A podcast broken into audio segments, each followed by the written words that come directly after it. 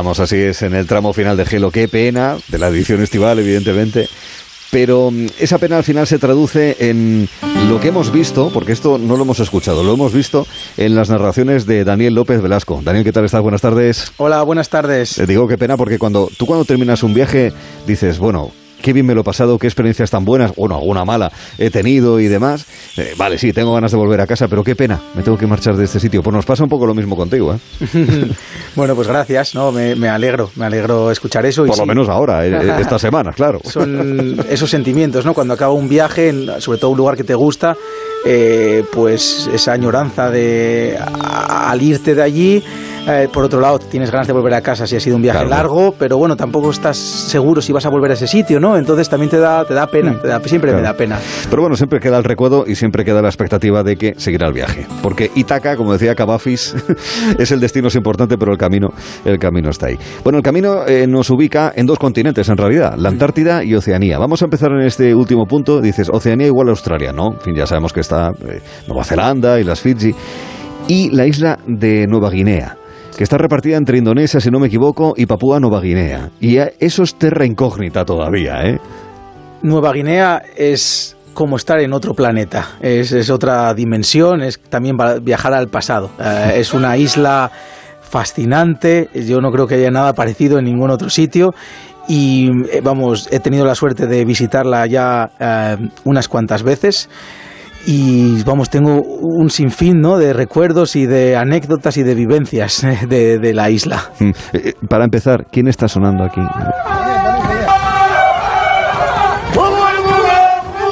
Canto y baile tradicional, eso lo entendemos, pero ¿qué es esto? Estos son los, sí, los, los sing-sings, ¿no? Eh, que, que, llevan a cabo pues, muchas de las tribus que viven en, en la isla. Recalcar que hay casi mil lenguas en esta isla. Eh, no hay otro lugar en el mundo que se le, que se le acerque en cuanto a, lenguas o en cuanto a esos grupos étnicos. Se, se, piensa que aún quedan varias tribus sin contactar en, en las zonas más remotas de, de, Nueva Guinea. Con eso creo que os, os digo todo. Entonces, mm, y en muchos sitios de Nueva Guinea, eh, estas tribus no hacen estos rituales como un show para turistas. Ellos siguen haciéndolos eh, para ellos mismos y hasta hace no demasiado tiempo practicaban el, el canibalismo de forma, de forma regular. Vale, está bien saberlo. Carreteras, en fin, llamarlo carreteras es todo un regalo. Más bien lo que hay que hacer es utilizar avionetas, incluso ríos también te puedes desplazar. Sí, eh, la, grandísima eh, parte de, de la isla de Nueva Guinea que bueno, es una parte es Papúa Nueva Guinea y otra parte es Papúa Occidental que pertenece a Indonesia. Eh, no hay ningún tipo de carreteras, no existen las carreteras. Hay solo unas poquitas, no puedes. Allí es lo que se usa para para desplazarse son las avionetas. Avionetas. Avionetas. Eh, a, algunos ríos también son navegables, puedes eh, hacer, llegar a algunas zonas también remotas por río, pero sobre todo lo que usamos ahí son, son avionetas. Lo cual, pues yo he tenido también allí bastantes sustos, situaciones un poco desagradables. Ah, son avionetas, algunas son bastante antiguas, eh, hay el terreno es muy escarpado y montañoso, hay muchas veces niebla, entonces bueno, ha habido, ha habido unos cuantos accidentes vamos, eh, con, avionetas en los últimos, en los últimos mm. años en Nueva Guinea y pues simplemente tienes que esperar que, el tiempo sea bueno y que el, piloto sepa lo que está haciendo. Pero mm, alguna vez lo he pasado mal, eh, francamente. Vaya, hombre. Sin embargo, eso se compensa con las aves que se pueden apreciar en el cielo, ¿verdad? Sí. en el cielo, en la jungla, en la selva, ¿no? Mm, tanto la isla en sí, ¿no? Como sus gentes, como su fauna, la hacen única. Y las aves, pues las aves eh, ¿Qué hay en Nueva Guinea que la hace tan especial? Pues principalmente las aves del paraíso. Las aves del paraíso son posiblemente el grupo, la familia de aves más bonitas, eh, aunque es algo subjetivo, ¿no? Pero más más bellas eh, del mundo. Hay bastantes especies, la grandísima mayoría viven en, Nueva Guinea, son de todo tipo de formas y colores. Eh, algunos es que son inimaginables, ¿no? Eh, os recomiendo también buscar algunas fotos de ellas. Yo, en, en, por ejemplo, en mi Instagram tengo muchas fotos que... Bueno, tienes un Instagram que es una pasada, Daniel. Realizar de, estas aves eh, y sobre todo sus eh, cortejos, sus rituales de apareamiento son totalmente increíbles. Claro, tienes que, pues eso, eh, tienes que llegar a las zonas donde están y a veces es muy complicado llegar, pero merece la pena el esfuerzo. Eh, también hay otras aves únicas como el casuario, ah, que es casi igual de alto que, una persona.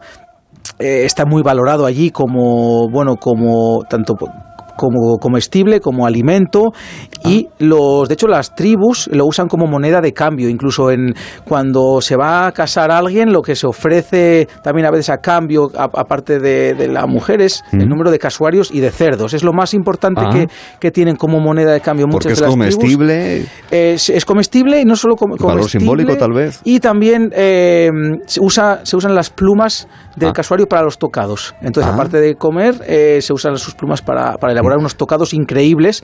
Entonces, en, relación con estos sing-sings, estos rituales que son también muy coloridos, ¿no? Porque están con tocados llenos de, plumas de aves del paraíso. Muchos de ellos eh, se pasan de generación en generación entre los familiares y es algo también alucinante, mm. alucinante de ver. Con el casuario que, mira, cuidado que viene uno por aquí, cuidado, ¿eh?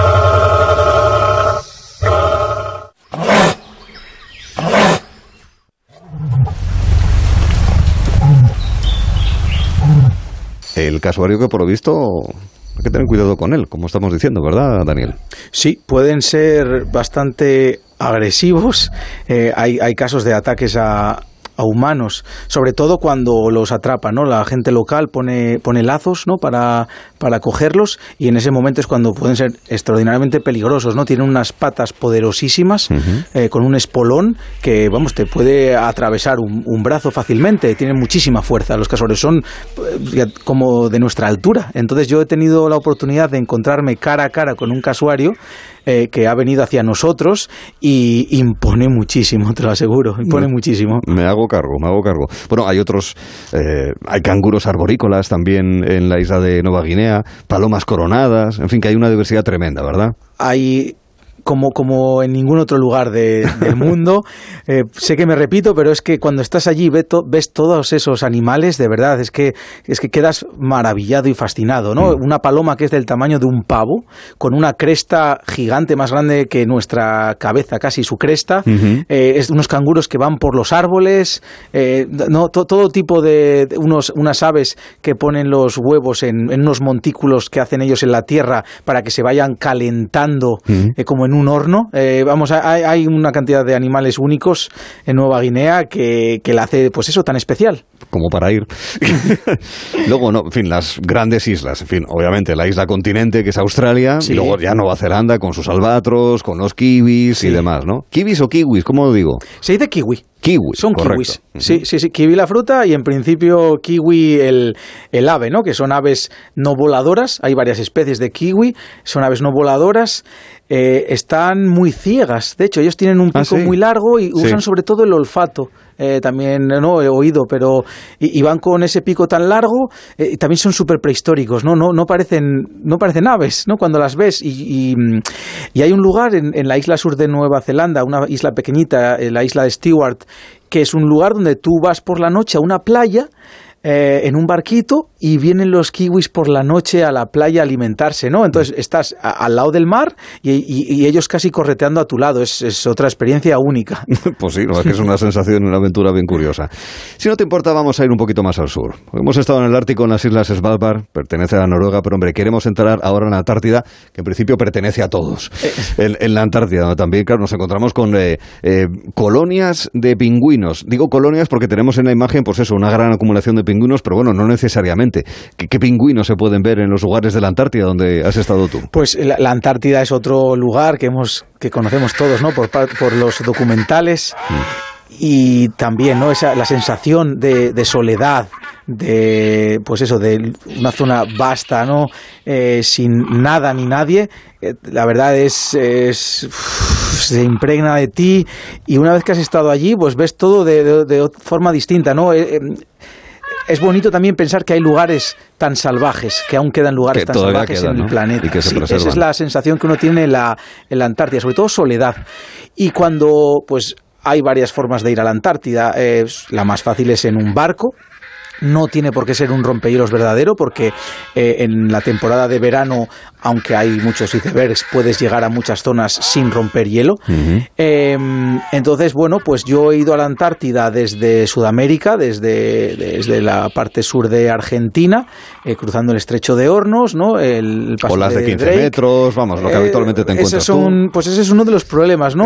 tanto yendo desde allí como yendo desde Nueva Zelanda, en los 50 grados sur y los 60 grados sur, pues hace muchísimo viento y hay olas, puedes tener pues eh, tempestades, ¿no? Mm. Eh, yo las he vivido y bueno, es otra experiencia también eh, digna de pues de, experimentar una vez, pero es complicada. Hablo de, yo he tenido las de 15 metros, el barco moviéndose a los lados casi, pues eso, 45 grados y usar cinturones de seguridad por la noche en la cama para no salir volando de la cama.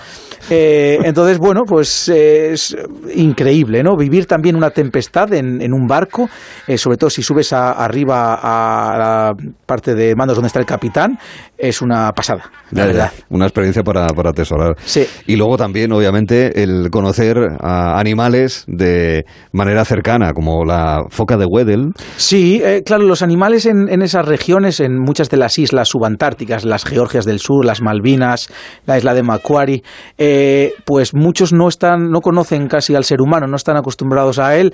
Eh, es verdad que hace, pues, hace 200 años, 300 años hubo unas, vamos, unas verdaderas carnicerías con los con focas, ¿no? Con focas, ballenas y pingüinos, ¿no? Se masacraron a miles. Eh, ahora poco a poco han ido recuperándose los, las poblaciones y tú estás allí y ellos no te tienen ningún miedo. La experiencia de desembarcar en una isla mm, deshabitada y que vengan a verte ellos, ¿no? vengan a, ver quién eres, ¿no? Los ah, pingüinos rey, ellos vienen, son muy curiosos, vienen a verte, te pican, no saben muy bien, no te ubican, ¿no? E, eso es eh, increíble. Estás rodeado de elefantes marinos, leones marinos, elefantes marinos de hasta 6 metros, ¿no? Auténticas moles eh, que te miran y, bueno, siguen, siguen a su aire. eso es algo también, pues, pues digno de, vivir alguna vez. Mm. Y aunque sea de lejos, ¿a las ballenas jorobadas se las puede ver o no? Pues sí, eh, en los últimos años los, los números de cetáceos y sobre todo de ballenas jorobadas han, aumentado mucho mm. y, puedes disfrutar de, pues sí, de incluso verlas saltando. Eh, es también una cosa súper bonita. Eh, y los sonidos, bueno, los sonidos que en ocasiones en nuestros viajes a veces ponemos unos, unos audífonos que, podemos introducir ¿no? en, el, en el agua y ah. después eso se reproduce en directo y puedes escuchar los cantos de, de las ballenas a la vez que, que lo hace ¿no? en el barco. Pues si te parece con ese sonido, te vamos a decir hasta luego, no adiós. Hasta luego, que siempre cuando uno hace un viaje es lo que hay que decir a las personas que hemos eh, conocido. Contigo hemos eh, pisado aquellos lugares en los que tú sí has estado en estas narraciones. Esperemos que no sean las últimas que nos hagas. Dani López Velasco, de verdad un placer conocerte y un verdadero placer haberte escuchado con esas vivencias de las con una selección de la selección. Muchísimas gracias, Daniel. Sí, muchísimas gracias eh, a todos vosotros por haberme dado esta oportunidad. Ha sido un verdadero placer de verdad. A ti, gracias Daniel.